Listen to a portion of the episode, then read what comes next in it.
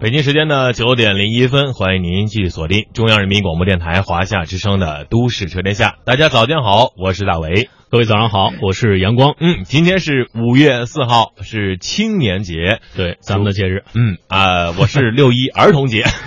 祝大家青年人啊，你们这些青年人节日快乐。嗯，呃，话说青年节还有一个福利，你知道吧？什么福利？下午是应该可以休息的。对啊、比如说昨天我看到一个好朋友啊，在朋友圈里发了啊，嗯二十八岁以下嗯可以休半天。嗯，啊，这个。 二十岁以下可以全天歇。同时，今天早上又看到一个啊，你也认识，嗯呃，已经四十多岁了啊， 嗯。我也是老青年， 一这发了一个标题哈。嗯，其实现在按照现在的生活标准和心理标准呢，嗯啊，六十岁之啊之前都是青年啊，对六十岁以后呢是中年，八十岁以上才是老年啊，嗯所以大家要调整个心态，我们一直都是青年，其实每天啊、运动运动啊，听听都市车天下，好好工作，都是一个非常有朝气的青年节。对，说到青年，我们接下来为您连线啊，爱卡汽车华南区主编啊，一个青年男神嗯王志传。嗯，好青年志传，嗯，哎，大家好，哎，志传，我嗯，不好我意已思经不能过青年节了，对不起。你你跟我一样是儿童节吗？ 六一咱俩放假全天哈。呃，说到青年呢，就是刚刚工作的朋友，刚刚毕业的朋友，或者说想拥有自己第一辆车的朋友，呃，他们不可能马上就迈入，比如说四十万的车、五十万的车，对，但是呢，也不不想买什么啊五万以下的车，就觉得和和自己的这个风啊风格啊不太一样。对，他们一个坎儿就是十五万的车，所以今天呢，结合着北京车展，今天是北京车展最后一天哈，嗯，呃，收官之作，呃，也请志传呢也给我们分析分析十五万左右的车到底怎么样。同时，我现在还给你提个问题，这个小狼就问。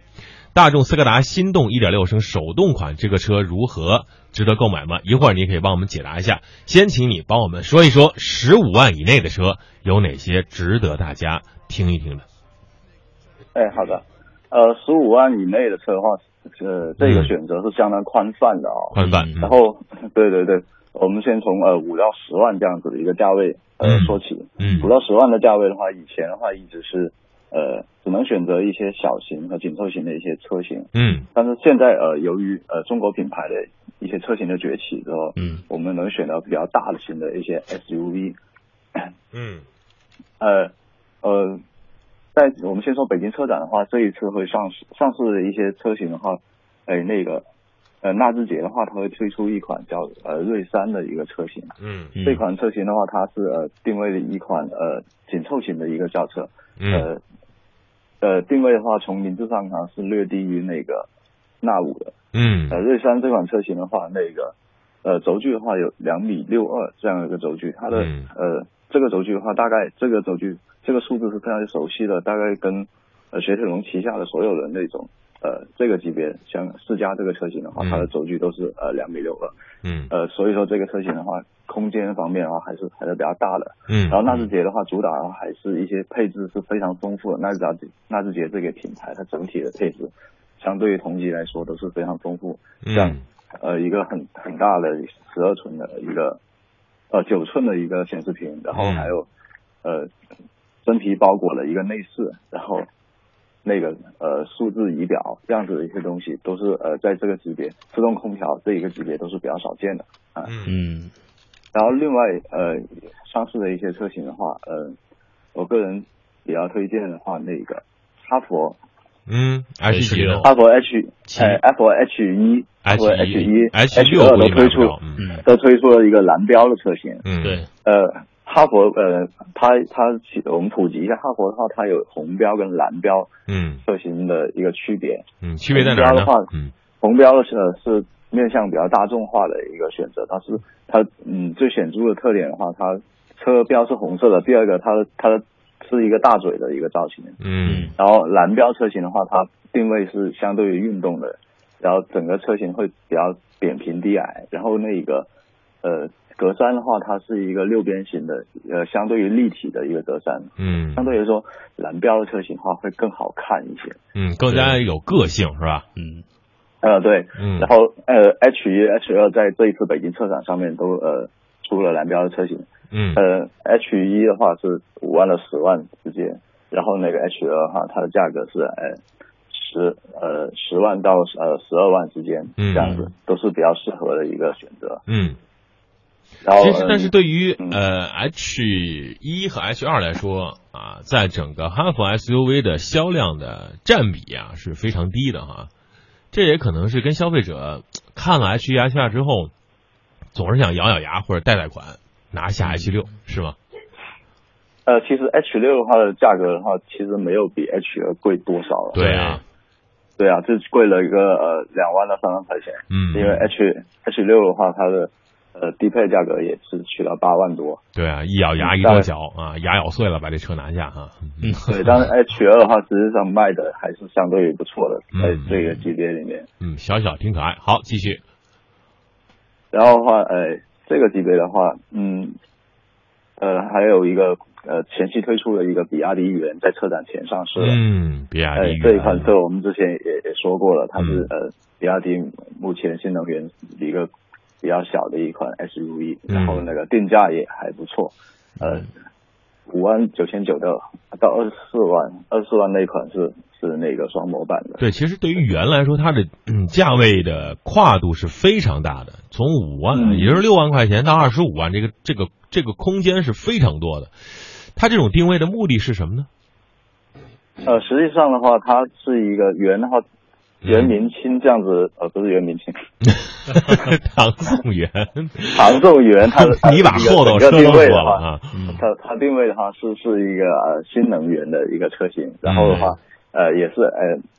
比亚迪 SUV 一个代表作，然后嗯那个、它主打的车型语言的话，我个人觉得的话还是一个1.5升的自然吸气发动机，还有1 5 T 的一个涡轮增压的一个发动机。嗯那它实际上它的那个定价的话，嗯，顶配的1 5 T 的，呃是十二万这样的一个价位，实际上是呃相比它的那个内饰啊，那个做工来说是我觉得是比较合适的一个呃价位。嗯嗯， 接着往上来，呃嗯，继续，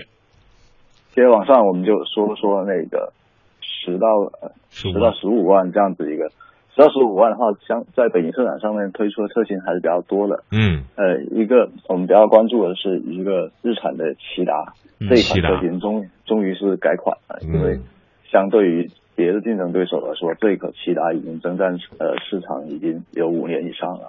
嗯，这一次推出的骐达的话，从外观上面是呃全新的一个换代，它整个外观的话看起来的话更加动感，更加年轻化，比嗯在一些线条上面，它整体的那个感觉的话还是一款骐达，但是它的线条是更加立体感。嗯，这然后不呃不变手不行啊，这个压力它竞它争压相力对太大于了，相对于现款的话，它的尺寸又加大了。嗯对，嗯呃，整个车长的话是是加长了呃一百厘米这样子，嗯一百厘100米，嗯不是一百厘米，是加长了一一百啊毫 米。一百厘米， 那是什么这车个把啊？让我一直吓到在想，这个骐达要加一百厘米，这赶上奔驰新 E 了哈。对对对，嗯然后那个呃，整个车的那个配置，然后那嗯，大灯的话也是用了一个 LED 的一个日行灯，然后嗯比较比较有一个嗯，感觉有奔驰这种那个 C 字的一个造型。嗯嗯然后的话，嗯，比较遗憾的话，这一款车的那个它的动力，包括它的呃悬架，还是原来老骐达的那一款。嗯，实际上，呃，东风日产也没有一些新的发动机能搭配到嗯新的车型上，还是嗯一个一点一点六，还有一点六 T 的这一款。对，其好呃实我志成，其实对于对于嗯日产啊，就特别是东风日产来说，好像这些车就是说起来都还不错，但是你说让它真的很出彩儿，比如说像天籁啊，这个骐达，还有这逍客，真的很出彩儿吗？呃，也没有，呃，是吗我觉得日产的卖点的话，一个是它的空间空嗯间属大，性，嗯对骐达的话，它在同级别来说看起来是一款小车，但是空间是非常大的，嗯特别头部空间和腿嗯部空间。对，然后还有整体的一个舒适性，呃，日产的它整个全系的话，车的座椅都是比较柔软，嗯然后悬架比较软，看坐起来会比较舒服一些。嗯当然会牺牲一一定的驾控。然后我另外说一下，那个这一款骐达的 1.6T 的发动机的话，依然是不能享受那个购置税减半的，因为它已经超过了1.6。那它不是包括吗？嗯一点六呃包括一点六吗？它是它是一点六一，不知道。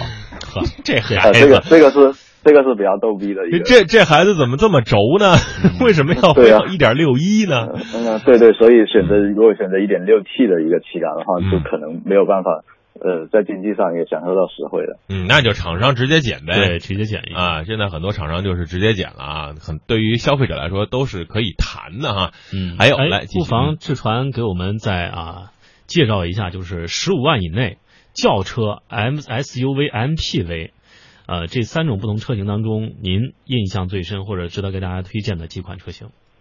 呃，轿车的话，嗯，那个标志的三零八，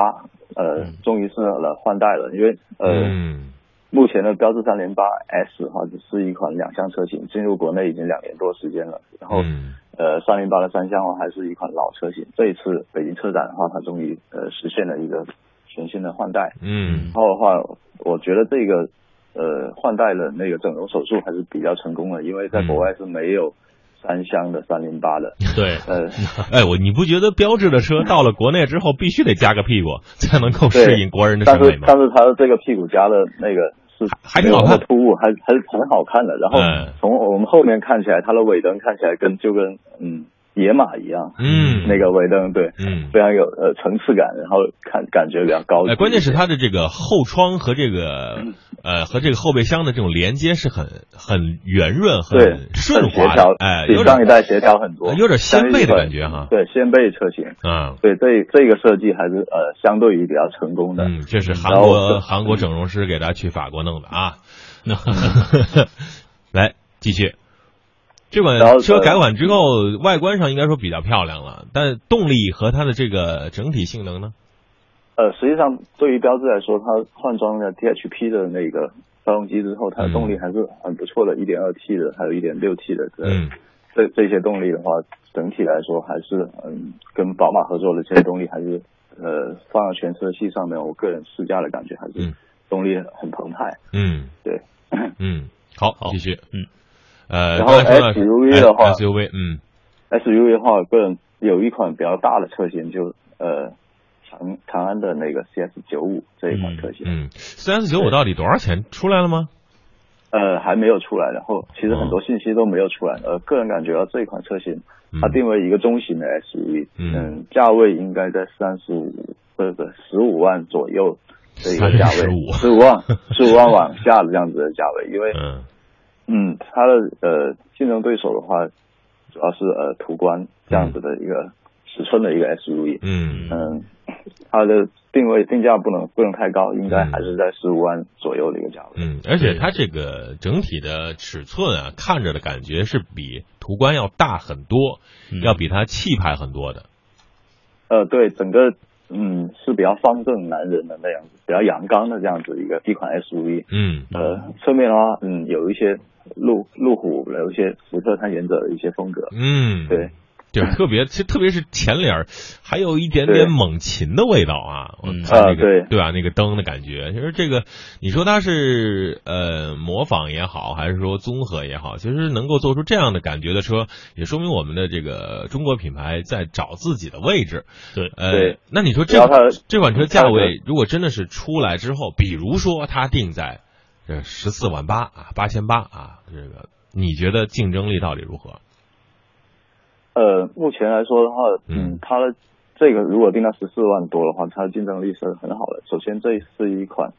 嗯比较大的，而且它可以推出七座版本的一个 SUV。嗯然后的话，整体的话，其实现在国人对国产 SUV 接受度的话，呃，相对于是比较高了。然后，嗯长安在 SUV 这一块也是做的比较成功。嗯，然后有一些是呃七五呃还有三五，嗯，这它些前面口碑真存真在真不错，对、嗯对口碑在的话，然后它的整体的配置的话。嗯，也是非常高的，整个大灯都是用 LED 的大灯。好，嗯最后 MPV，嗯，来两款， MPV 的话，在这一次车展的话嘛，就呃推出了一个嗯嗯高尔夫家里嗯然后还有那个图图案 L 这样子一个，呃，嗯就我们之前说过的一个，对，这两款车实际的话是就是，嗯，我个人觉得就是同一款车，分别在一汽大众和上海大众销售。然后也是一款七座的一个 MPV。嗯，就是真的是，说实话，就是自家孩子啊， 一个是对都是不同亲戚家的，这长得还真差不多。而且特别是对于高尔夫这款改款之后，加长了一点儿，加高了一点儿，哎呀，好像失去了高尔夫原来的这种味道了。呃，对，嗯呃，高尔夫这一款的话，它它只是命名是高尔夫，嗯呃，它实际上还是基于途安去开发了一款嗯 MPV 车型。嗯。好，也我觉得途安加长版应该会在市场上有一些反响啊。MPV 对将会在今年的下半年和明年形成一个爆发。呃，大家如果啊已经有两个宝宝或者准备有两个宝宝，那赶紧入手啊，这把这个抢占先机。好，看看时间，今天和志传啊聊一聊十五万以内的北京车展这些新车，希望对大家有所指导。也感谢志传啊，我们下周二同一时间和你连线，谢谢。再会。哦好，再会。嗯。